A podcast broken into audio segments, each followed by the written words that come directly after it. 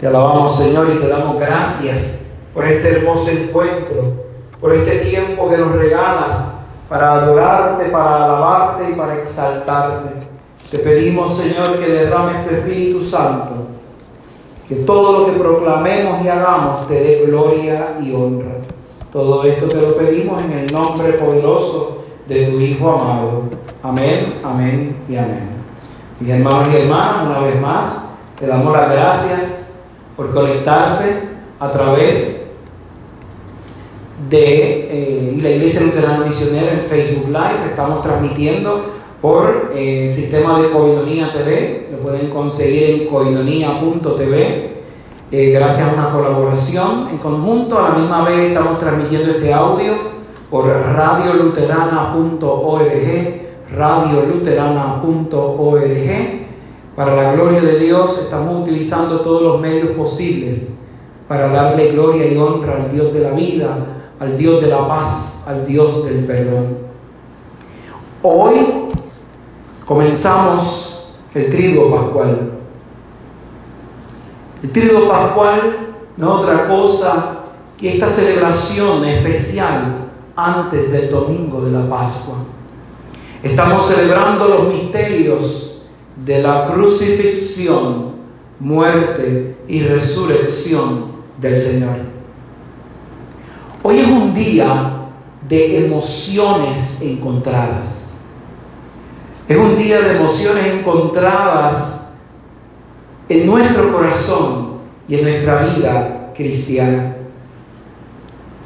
Enseñamos, proclamamos y vivimos en esta noche una noche de profunda reflexión. La intensidad de nuestra vida cristiana, transmitida desde la palabra y el compartir del pan, es el regalo perfecto que vivimos en este día. Pero a la misma vez en este día, en esta noche, vivimos la intensidad de cómo Cristo hace esta institución de la cena, el regalo del ministerio sacerdotal y pastoral y la institución y proclamación del mandamiento del amor. Muchos elementos lo estamos compartiendo en esta hermosa noche, la noche que el Señor nos ha regalado. Pero este día del jueves santo no solamente va a ser vivir la, la, última cena o el encuentro último con sus discípulos amados, con su gente cercana, sino que también va a ser una noche larga de reflexión. Viviremos el tiempo de la oración en el huerto, viviremos el tiempo de la agonía y luego el arresto del Señor. Fíjense cómo las lecturas de hoy comienzan.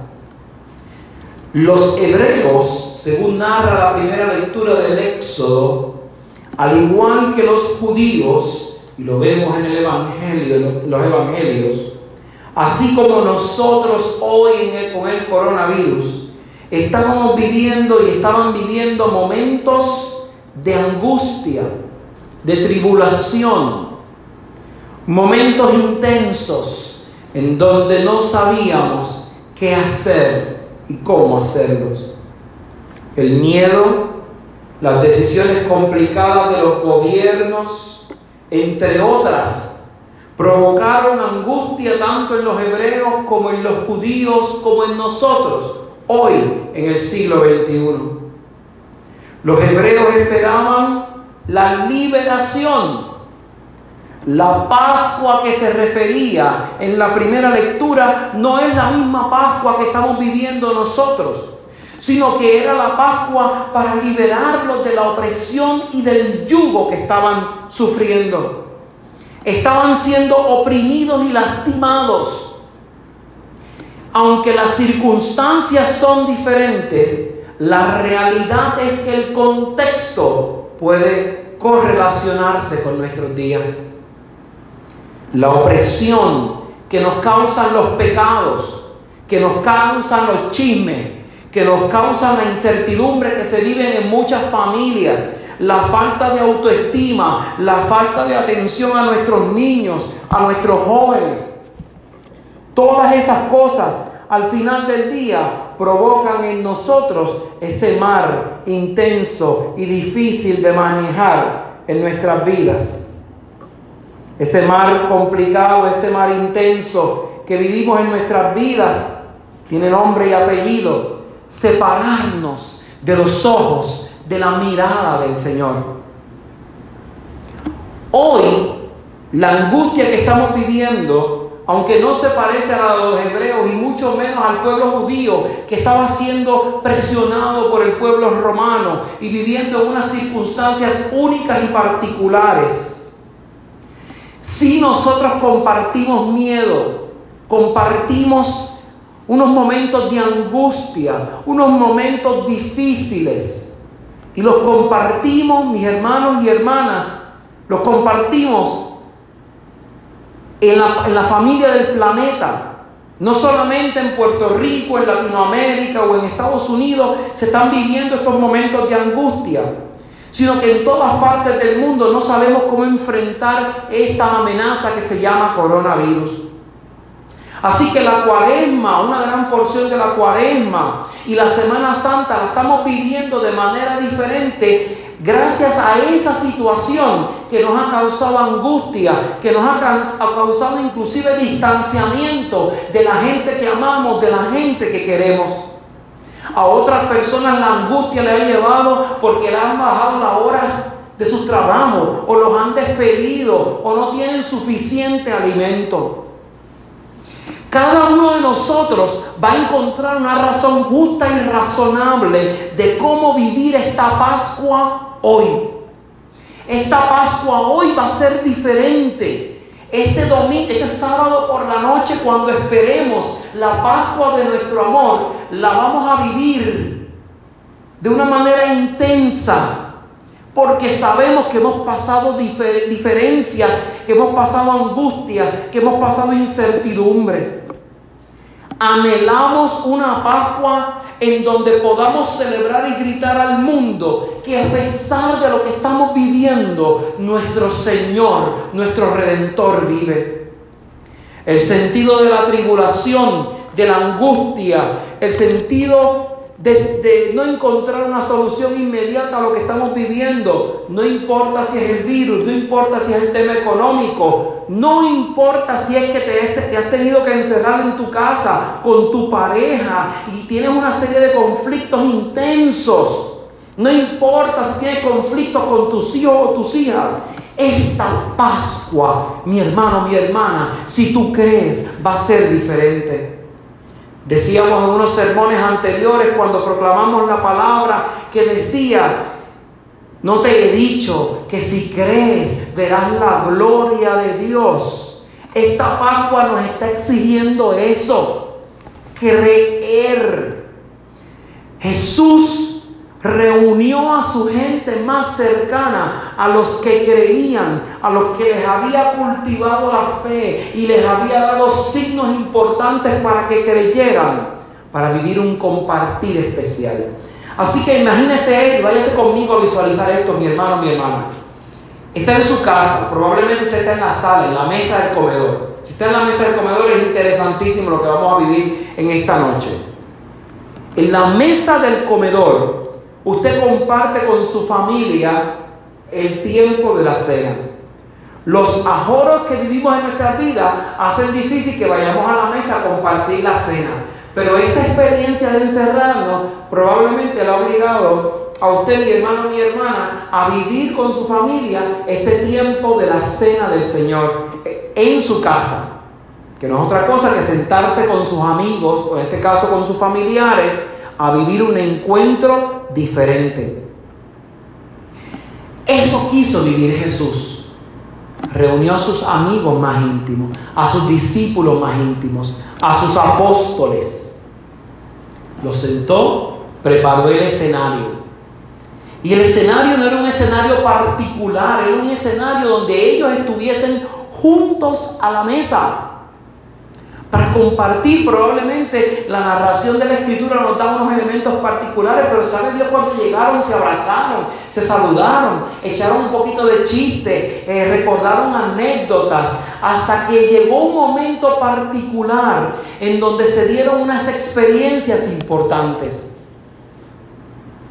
Estas experiencias, fíjense, que en el Evangelio de hoy nos narra una en particular. Y nos dice, estaba ya en la mesa con sus discípulos, estaban ya todos reunidos y el Señor se quita el manto, una pieza de, las vestiduras de aquel tiempo, y va discípulo por discípulo para lavarle los pies. Y Jesús hace un señalamiento importante porque dice, si ya te bañaste, solamente los pies te tengo que lavar, porque al tú no tener zapatos cerrados en aquella época, estabas caminando por todas partes, tus pies estaban sucios constantemente. Así que Jesús tomó la parte sucia del cuerpo de sus amigos, de esa gente que estaba caminando con él, de su prójimo y lavó la parte sucia de sus pies, desde su cuerpo. Y al lavar esa parte sucia de su cuerpo, estaba tratando de dar un mensaje. Me quito el manto, me arrodillo delante de ti a pesar de yo ser Dios. Fíjense qué mensaje importante está dando Jesús. Se inclinó, lavó los pies con delicadeza y usted imagínense él haciendo eso sin avisarlo y todos sus discípulos mirándolo, pero ven acá, este no es Dios, este no es el Señor y me está lavando los pies hasta que llegó donde Pedro. Y usted sabe que Pedro era así. Entonces Pedro de momento le dice, oye Señor, tú no me vas a lavar y menos la parte más sucia de mi pie porque tú eres mi Señor. Entonces el Señor le dice, lo que yo hago ahora, tú no lo comprendes mas lo entenderás después. Y quiero detenerme ahí. ¿Cuántas cosas en tu vida no han ocurrido que en el momento en que ocurren, tú no las entiendes? Tú no comprendes por qué está pasando eso. Te despidieron de tu empleo, pasaste un problema con tu pareja, un divorcio, esto, lo otro, y tú no lo entiendes en el momento. Pero sabes qué, mi hermano, mi hermana, Fíjese lo que dice la palabra de hoy. Esta reflexión única, esta frase única que le dice a Pedro, tú no lo entiendes ahora, pero lo vas a entender más adelante. Y fíjense qué importancia de la enseñanza a sus apóstoles. Él estaba diciendo, porque ustedes sean mis apóstoles, los más cercanos a mí, ustedes no se van a creer más que nadie, sino que están aquí para servir, para amar intensamente al necesitado. Y si mi evangelio y si mi vida no se conecta con que yo voy a servir y a entregarme desde esa perspectiva en el día a día, a pesar de los males que enfrenta mi sociedad, yo estoy leyendo un evangelio complicado y diferente. El evangelio es sencillo, ama, ama, sirve. Pero el texto no termina así. Pedro le dice entonces, lávame completo. Jesús le dice, si ya te bañaste, ¿para qué te tengo que lavar completo? Con que te lave los pies es suficiente. El Señor siguió lavando los pies y entonces afirma y dice, no todos están limpios, pero ¿saben qué? Estoy haciendo esto para que aprendan. Jesús tomó cada instante de su vida para enseñar y compartir el misterio del amor. Jesús, cuando termina de lavar los pies, los mira a todos y les da una enseñanza de que, mira, no se va a creer aquí más, más, alto o más grande que nadie, no se van a creer importantes, se van a hacer lo que son, siervos. Jesús les pregunta, ¿saben lo que he hecho? Y es como si Jesús me mirara a los ojos hoy a mí. Hoy no tengo la oportunidad de lavar los pies a los feligreses. Pero es como si Jesús me mirara a los ojos a mí y me preguntara, ¿saben lo que he hecho? ¿Sabes por qué me he arrodillado delante de ti? Me he quitado mi vestidura. Y sencillamente, aunque soy Dios, tomé la parte más fea o más, o más sucia de tu cuerpo y te la lavé, porque tú estás aquí para servir como yo estoy para servir. Y el Señor dice, ustedes me llaman maestro y Señor y dicen bien porque lo soy. Pues si yo el Señor y el Maestro he lavado sus pies, también ustedes lavarán los pies los unos a los otros. Qué mandato importante. El Señor no está diciendo, si yo te llamé para una vocación particular, no es que tú estés desde el púlpito o desde el altar o desde una oficina y te vistas de lo más chévere, te pongas cuello radical o te llames misionero o te llames apóstol, como usted quiera llamar. Yo no voy a entrar en el debate de cómo usted quiera llamar o te llamen. Lo importante es que si asumiste la vocación, es para que vayas a lavar los pies del otro. Jesús tuvo contacto constante con personas que estaban enfermas y él retó a la sociedad diciendo, yo estoy aquí para sanar. Y él me da un mandato de ir y salir a la calle, acompañar, a guiar, a predicar un evangelio de amor a predicar un evangelio de esperanza. Pero él no terminó ahí. No solamente la voz, sino que el final de su discurso en ese evangelio, al final del día es, yo voy a instituir un mandamiento nuevo. Y el mandamiento nuevo es, ámense los unos a los otros como yo les he amado. Me tomaría a mí horas hablar sencillamente de por qué amar es complicado.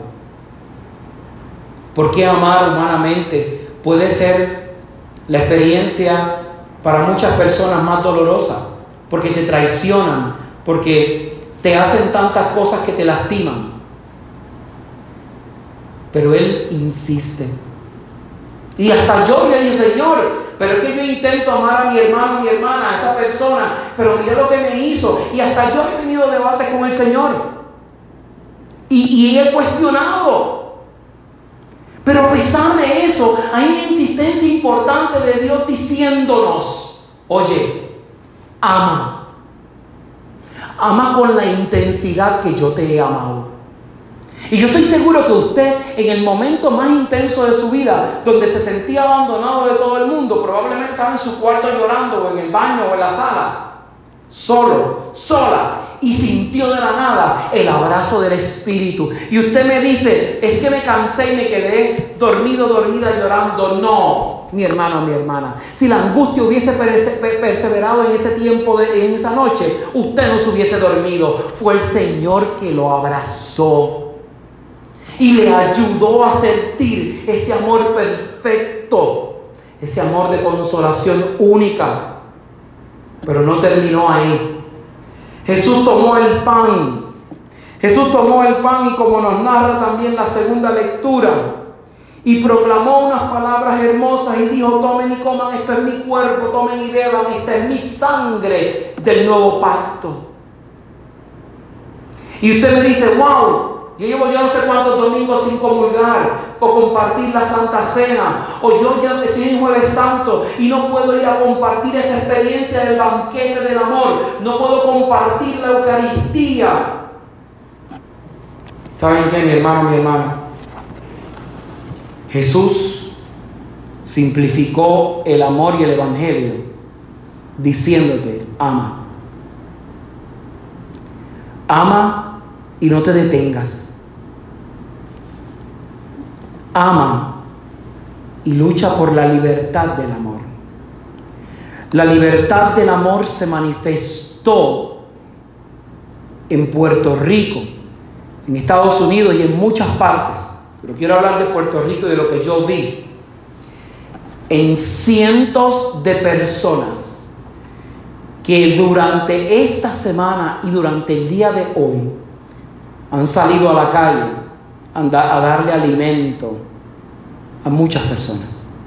Entidades sin fines de lucro e iglesias que han tomado, aunque no sean pastores o sacerdotes o pastoras o reverendas o presbíteras, el tiempo para ir a la calle con su bolsita o su envase de comida caliente para compartirlo con el hermano y la hermana. Y cada vez que ese hermano y hermana iba y entregaba una compra o entregaba una fiambrerita o un bowl con comida, ¿saben qué estaba haciendo? Estaba proclamando las palabras de Jesús que dijo, tomen y coman, esto es mi cuerpo. Y probablemente no estaba ordenado, pero estaba compartiendo la fraternidad del amor. Y la Eucaristía no es otra cosa que compartir la cena, el banquete del amor.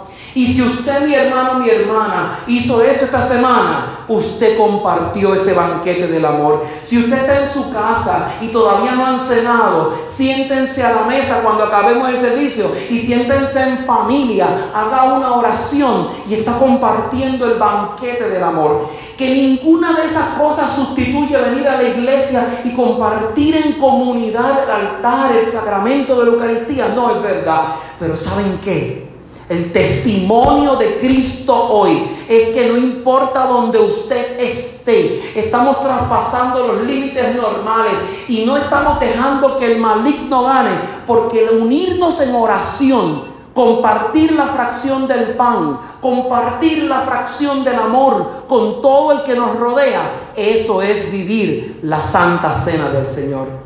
La libertad que le pedimos a Dios en esta Pascua se refleja en la libertad de nuestro corazón. Si mi corazón es libre para amar a todos y a todas, desde esa libertad al final del día, yo puedo, mi hermano, mi hermana, decir que aunque no estuve físicamente en la iglesia en la Semana Santa, yo viví el milagro del amor.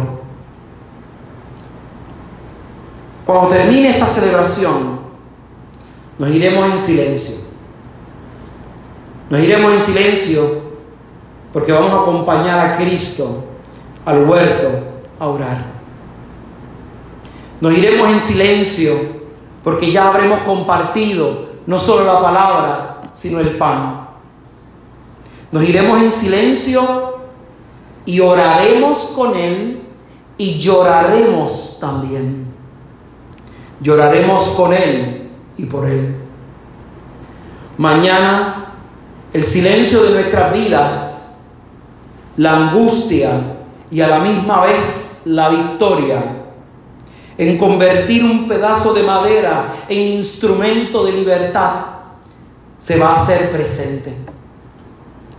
Hoy no se predica la muerte, hoy se predica que Jesús antes de morir le compartió a sus discípulos el misterio del amor. Y tú y yo no nos podemos cansar de vivir con la intensidad que sea necesaria el compartir este misterio del amor. La Torá, el Corán, libros budistas, la Biblia, en los Evangelios, habla de amor. Y si yo quiero de verdad vivir lo que Dios me está invitando en este día, necesito con desesperación abrazar la cruz y vivir lo que sus hermosos ojos me están reflejando. Permítanme partir el pan. Permítanme compartirlo con ustedes. Permítase usted ayudar al prójimo. Permítase usted ayudar a su vecino o a su vecina. Permítase usted, aunque usted esté enchismado con sus hijos, con su esposo, con su esposa, con alguien, dele un abrazo fraternal de amor si está en su casa. Mande un mensaje de reconciliación. Sea sincero, sincera.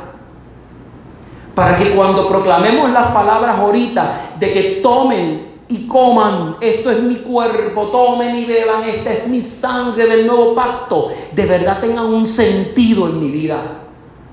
De verdad yo pueda gritarle al mundo, soy libre, soy libre, porque creí en un Dios que no me pidió oro ni plata, no me pidió grandes cosas, solamente me pidió que aceptara ser libre por su amor.